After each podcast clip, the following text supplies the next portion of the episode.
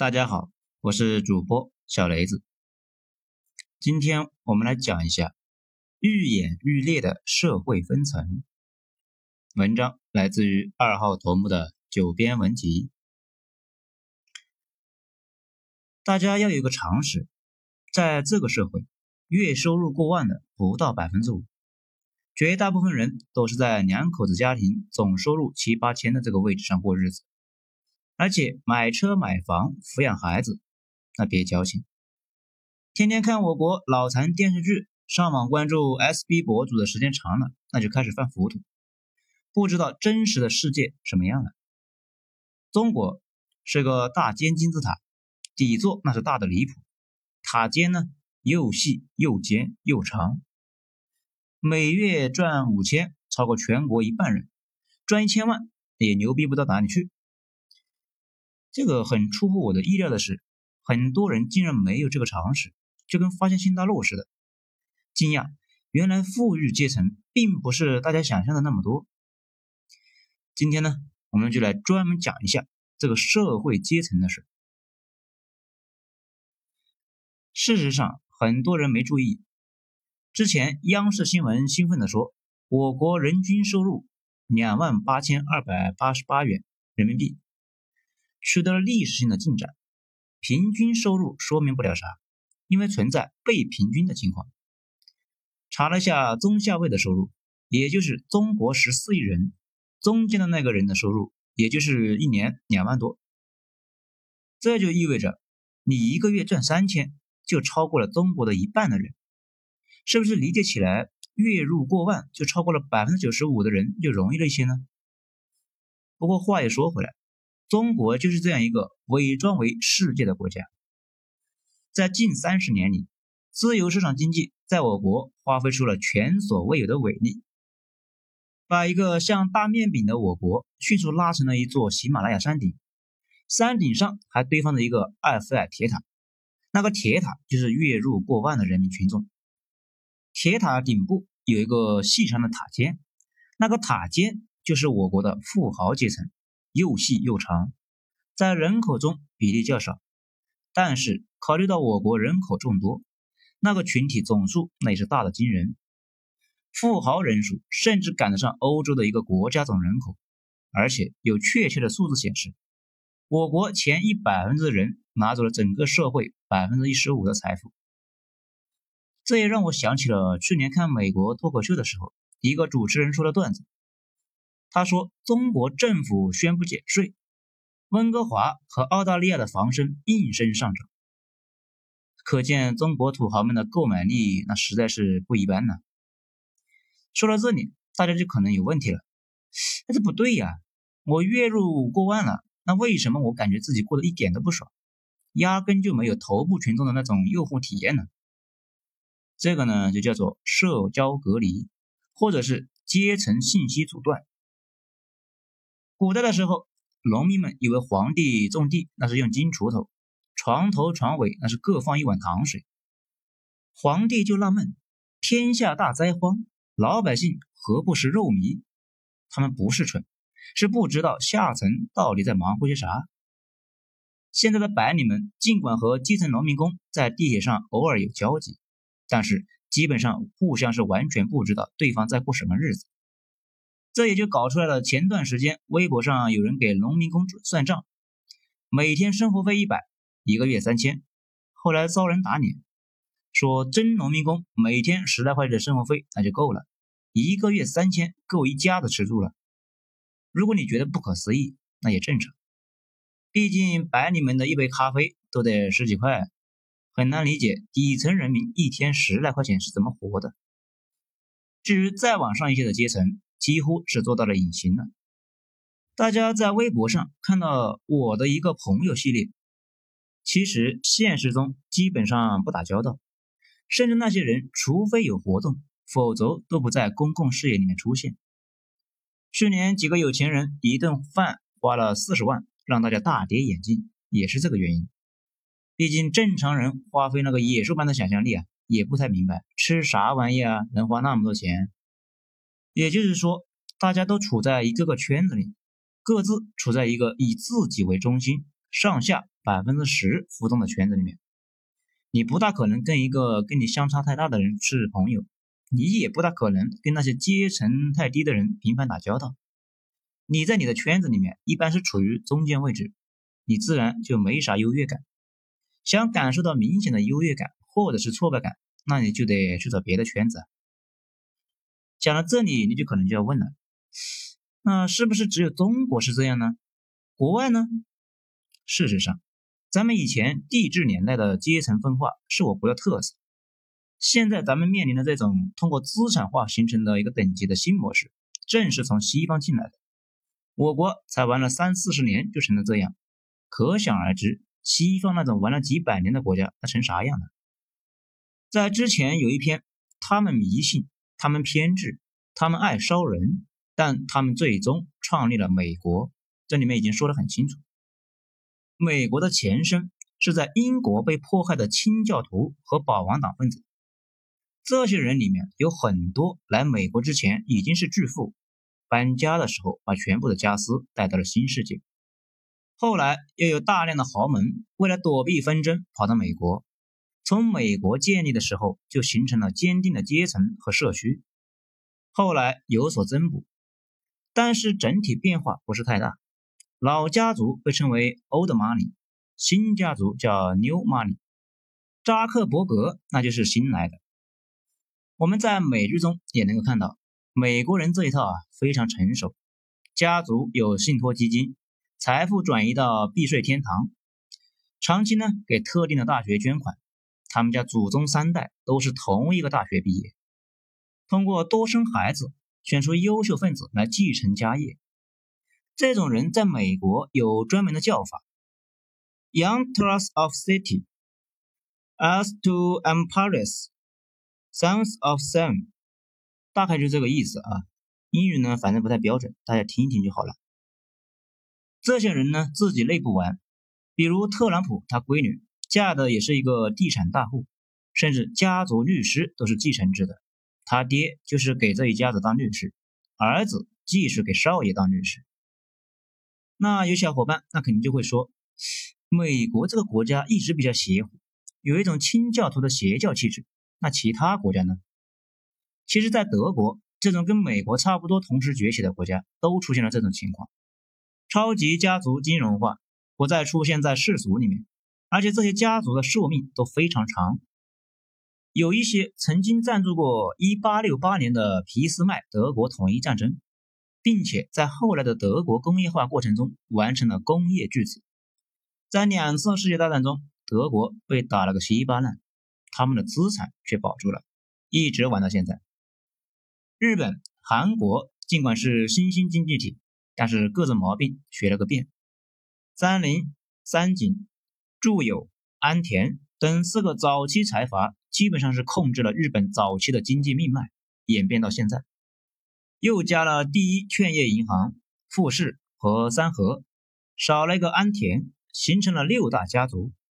这在中国几乎是不敢想象，不过不敢想象，那也得接受一个现实：如果按照市场经济的逻辑继续演化。肯定会出现财阀，或者已经出现了，像俄罗斯那种活宝财阀跟国家一起起来的。韩国整个国家有一种黑社会气质，这就和他们的经济财阀化有关。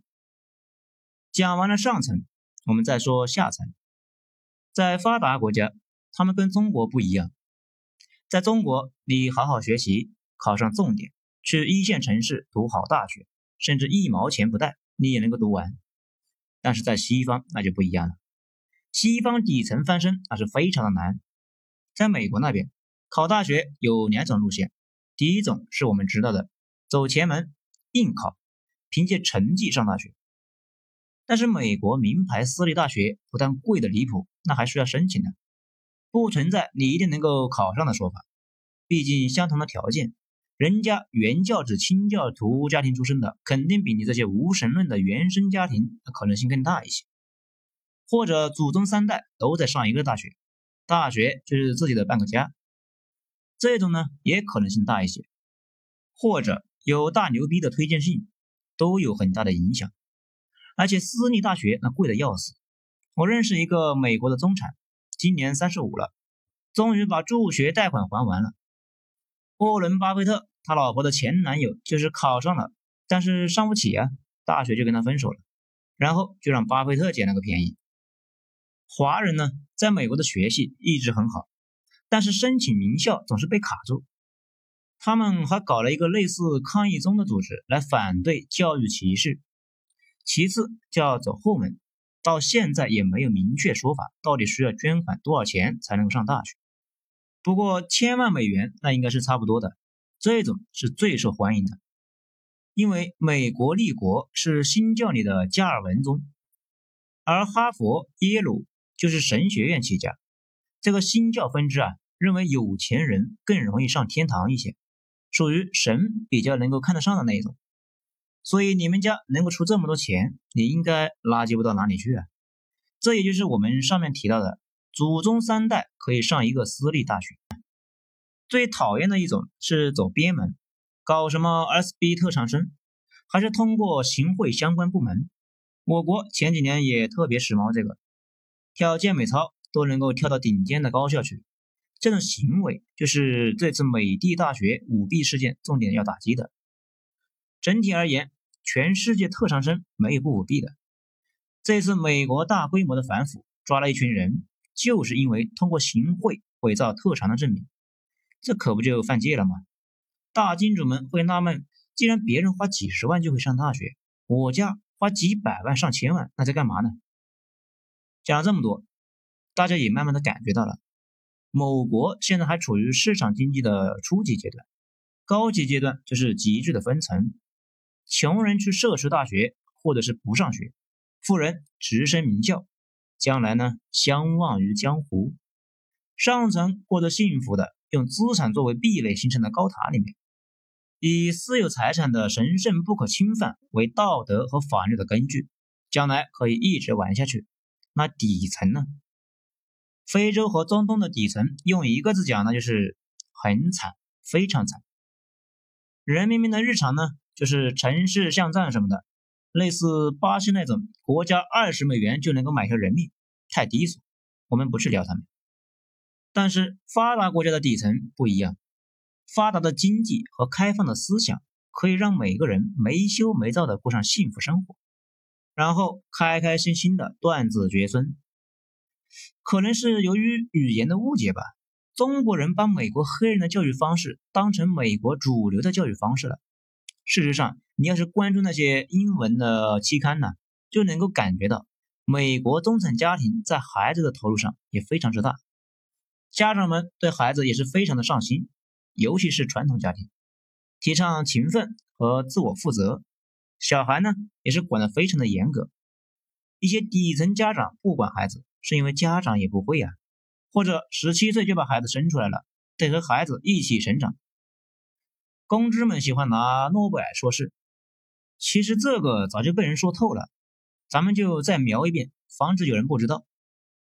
顶级人才的培养需要巨大的人才池，大海才有浪嘛。小破水池子，你扔个石头下去，可能连个圈都没有。美国自从二次工业革命之后，就慢慢开始在教育上领先。二战前，欧洲的一堆学者们闻到了战争要爆发了，那就跑到美国去了。二战后又去德国抢了一堆的科学家，现在你们看到的美国群星璀璨，其实是上世纪六七十年代的教育水平的结果。现在亚洲的孩子在美国高校碾压式的优势，说明美国当前的模式可能有问题。这个不是我说的，这是美国公知说的。美国公知还在杂志上也写文章批驳当前的教育制度，说白人优秀的孩子全去当律师或者去华尔街拉皮条了。各个大学的科研实验室就是拿美国纳税人的钱培养中国人、韩国人、日本人、印度人，这值得美国政府反思。而且美国人也发现，美国的教育出了大问题，因为统计发现，美国名校基本上全是亚洲地区的高材生和美国本土富裕的家庭的孩子，那底层的哪去了呢？下层吸毒就乱瞎鸡巴闹。只见过巴黎有多脏，你再看看美国的中央公园有多脏，大家一看就明白，欧洲下层那其实都是一个鸟样。而且发达国家有个特点，老百姓瞎折腾那也不会饿死，所以他们还搞了一堆的亚文化小圈子，类似于日本的宅男阶层一样。欧美搞嬉皮士、宗教圈、素食圈、灵媒圈、摇滚圈，还有群居圈，反正每个人都能在社会中找到舒适区，只要不生孩子，过得都还不错。我国呢，现在也出现这个状态了，只要连上了网线，上了网，瞬间就可以进入自己的社区得到救赎。什么铁血社区、反粉红区、L O 娘区、伪娘区、漫画宅。游戏宅，一个合格的宅男宅女完全可以做到一个假期不出门，不跟别人面对面的社交。越来越多的人意识到，快快乐乐的断子绝孙那也挺好。自己过得不好，为啥要把孩子带到这个世界上，再经历一遍倒霉的生活？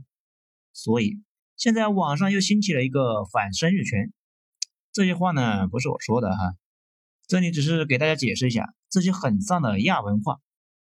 万一生了孩子，由于底层人民缺乏责任感再教育，承担不了压力，那就跑路。所以在英文网和中文网上都有一个“黑人没有爹”的梗。大家看美剧应该也能够感觉到，美国人呢跑一个爹那实在太正常了，而且不止黑人跑爹，白人一样跑。美国人把底层白人叫做 “white trash”。给大家随便找了一个黑人没爹的段子。大家感受一下美国老百姓的日常是这样说的：一黑人小伙子给我看他的超新手机，真心啥都有。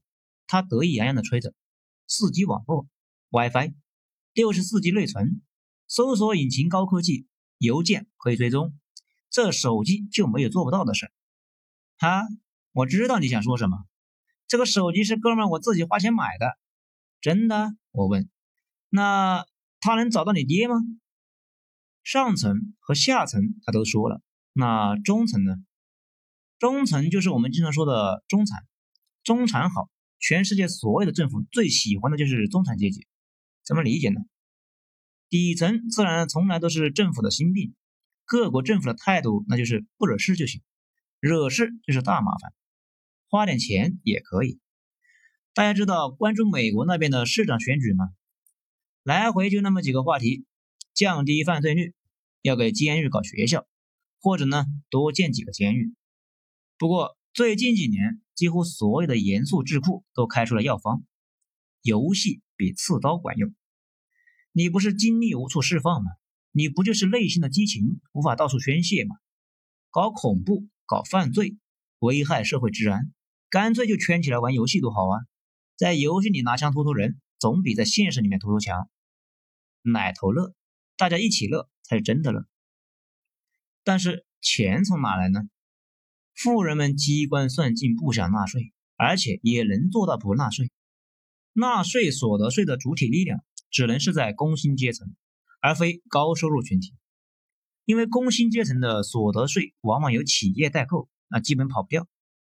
而制定社会游戏规则的高收入群体，则有很多合法的一个避税手段，例如。将个人的开销列入企业成本，成立一个信托基金，向海外避税天堂转移资产等等等等。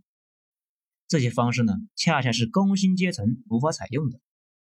法国奥朗德政府在二零一三年宣布增加所得税之后，著名的影星热纳尔·德帕迪约这等一票名人纷纷加入别国国籍，让法国政府征税无门，还让你征，征你大。不过法国确实有点过分，当时收入超过一百万欧元的就要征收百分之七十五的税，那这不闹的吗？简直是匪夷所思啊！法国人本来就有抗税的传统，旧社会的国王要征税，法国的刁民就把钱藏在床垫子底下。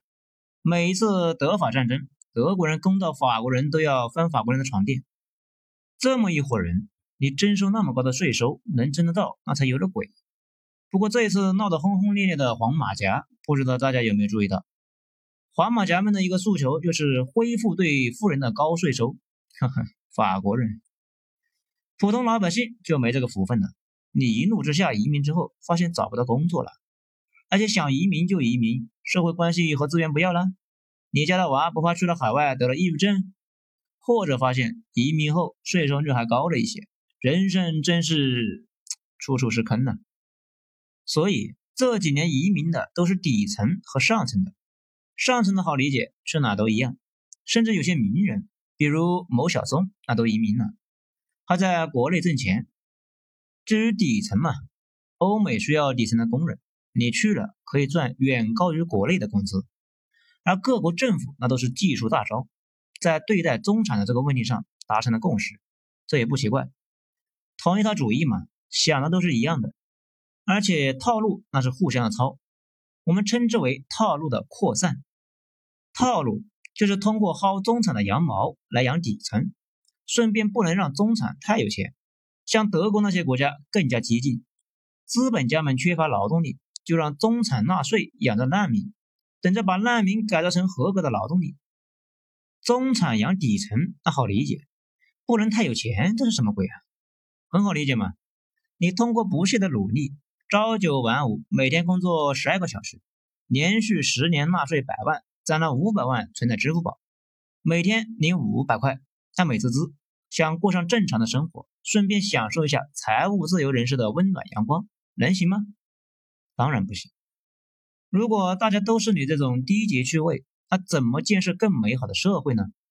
而且，尤其是你这样的社会中间，那必须要继续发光发热呀，才对呀。所以提醒你，买一套一千万的房，不仅保值，还是学区的，有助于孩子的身心健康。欧美那是做的更过分一些。好的学区房，房产税能够每年到百分之二。等交完钱，房子住进去了，钱没了，还欠了银行五百万，每月一睁眼就欠银行两万五，那怎么办呢？能咋办？继续努力上班呗，天天担心失业，下班还要会去开会滴滴。啥叫好政策呀？好政策就是货币回收回去了，还让你心甘情愿的去干活，还美滋滋的觉得自己占了便宜。